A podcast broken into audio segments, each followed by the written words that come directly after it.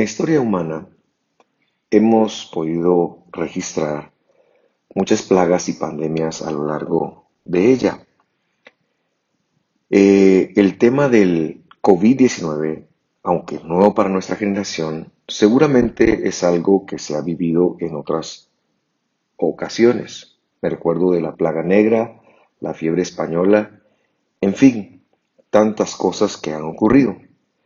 Ninguna de estas cosas, podemos decir, es ajena a la Biblia y a lo que la Biblia tiene que agregar al respecto.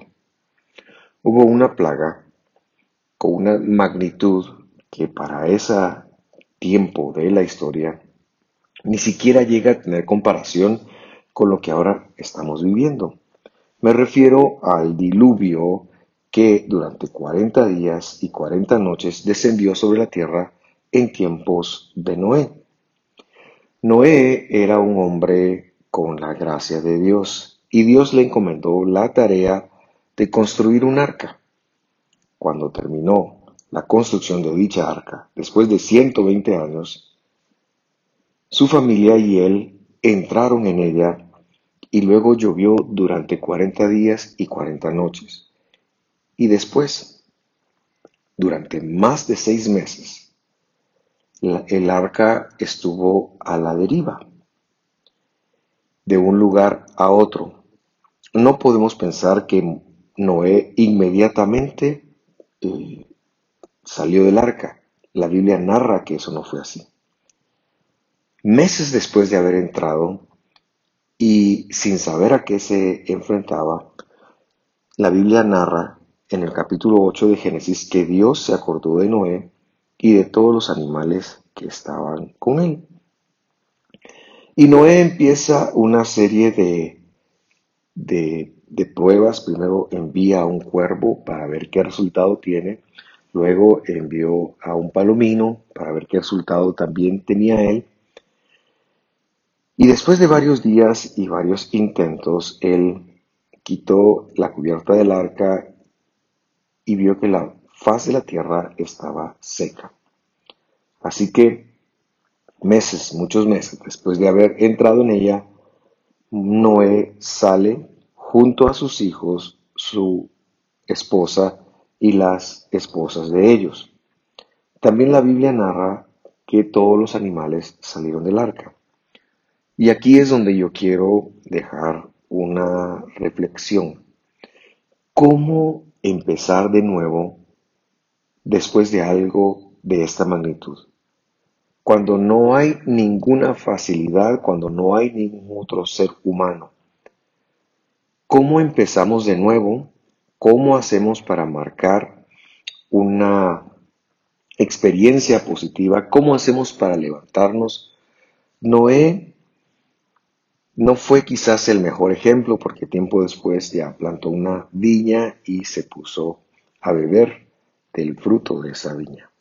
Sin embargo, sí que nos da una buena pauta al nada más salir del arca. Y es que seguramente la culpabilidad y muchas otras emociones encontradas que él enfrentaba tuvieron que hacer mella en él. Nos enfrentamos en un momento en donde tenemos muchas emociones, emociones encontradas, preocupaciones y sobre todo la falta de certeza sobre qué va a ocurrir, sobre cuándo va a ocurrir. La incertidumbre nos está golpeando. Y yo quiero dejarte una lección de vida, una lección de aprendizaje y una lección en la cual tú puedas hacer algo al respecto. La gracia de Dios fue la que preservó la vida de Noé y su familia, por supuesto. Así como la gracia de Dios es la que nos tiene con vida y nos tiene hasta el día de hoy enfrentándonos a las situaciones que nos enfrentamos. Pero cuando Noé sale del arca, lo primero que Noé hace, y eso lo puedes encontrar en Génesis 8:20, es edificar un altar al Señor. Lo primero que Noé hace al salir del arca, al salir de ese momento y a enfrentar la vida, es levantar un altar a Dios. ¿Por qué esto es importante? Porque normalmente cuando nos enfrentamos a situaciones y circunstancias difíciles, es una respuesta a nuestro ego, es una respuesta hacia cualquier corrección que debamos de hacer. Y Noé, al salir del arca y levantar un altar a Dios o al Señor, lo que está diciendo es de que Él está dispuesto a seguir, a adorar, a buscar a Dios. Y dice la Biblia que tomó eh, de todo animal limpio y de toda ave limpia y ofreció un holocausto, ofreció una ofrenda de fuego, una ofrenda que se elevaba toda. Años después, muchos años después, en el Sinaí, Dios regulará que, cuáles son el tipo de ofrendas. Y la primera ofrenda de la que hablará será esta, la ofrenda del holocausto, la ofrenda que se consumía completamente y que tenía como propósito adorar a Dios y manifestarle nuestra intención de seguirlo. ¿Cómo enfrentar la vida? Con la misma actitud de Noé, de saber que Dios es el que ha edificado el mundo, de saber que Dios es el que lo está manejando. Y aunque la, todo el aspecto de lo que vemos pueda ser muy sombrío, ofrecer nuestra mejor adoración a Dios. La Biblia enseña que Dios olió el olor de reposo, dice la Biblia, el olor de la ofrenda, y dijo el Señor en su corazón, no volveré más a maldecir la tierra a causa del hombre, porque el intento del corazón del hombre es malo desde su niñez. Cuando vemos que Dios dice, no volveré a maldecir la tierra, no se refiere a lo que nosotros como eh, humanos en el siglo XXI entendemos que es una maldición.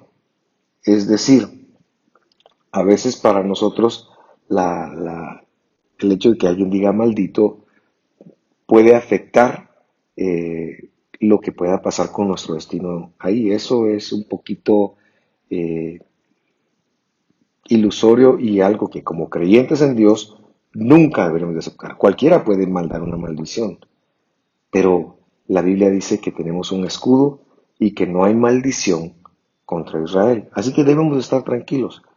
Cuando la Biblia dice maldición, se refiere a quitarle peso, a restarle importancia, a disminuir la honra.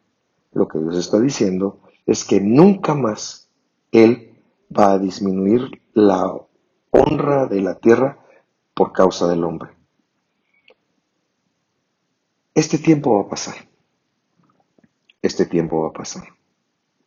Estamos a media pandemia. En nuestro país, en Guatemala, estamos enfrentando circunstancias bien complicadas. Y repito, la incertidumbre sigue siendo algo que nos está golpeando. Este tiempo va a pasar. Pero quién sabe si lo mejor que nosotros podemos hacer es volvernos a Dios de todo corazón. Dije quién sabe, pero realmente deberíamos de saber que lo mejor que podemos hacer es regresar a Dios de todo corazón, volvernos a Él y levantar nuevamente un altar en nuestro corazón en donde podamos consumir todo aquello que es desagradable para Él. Todos nuestros pensamientos que son desagradables para Él, para que Dios vuelva a tomar en cuenta lo que nosotros necesitamos hacer. Nunca, nunca Dios nos va a dejar, porque en Jesucristo, nuestro Salvador, Él nos dio vida y vida eterna. Así que yo te animo esta en esta oportunidad a edificar un altar para el Señor en tu corazón. ¿Qué quiere decir eso? Quiere decir que tú vas a disponer tu corazón para lo que Él quiere hacer en tu vida. Quiere decir que eh, vas a escuchar su voz, vas a afinar tus sentidos para que Él te dirija. Dios te va a dirigir a cambios, Dios te va a dirigir a esperanza y Dios te va a dirigir a ajustes que te llevarán a una mejor vida. Quiero dejarte con esa reflexión. Dios es bueno y para siempre su misericordia. Y enfrentamos esta crisis de la mejor manera posible, aprendiendo nuestras lecciones. Que estés muy bien. Nos vemos la próxima semana.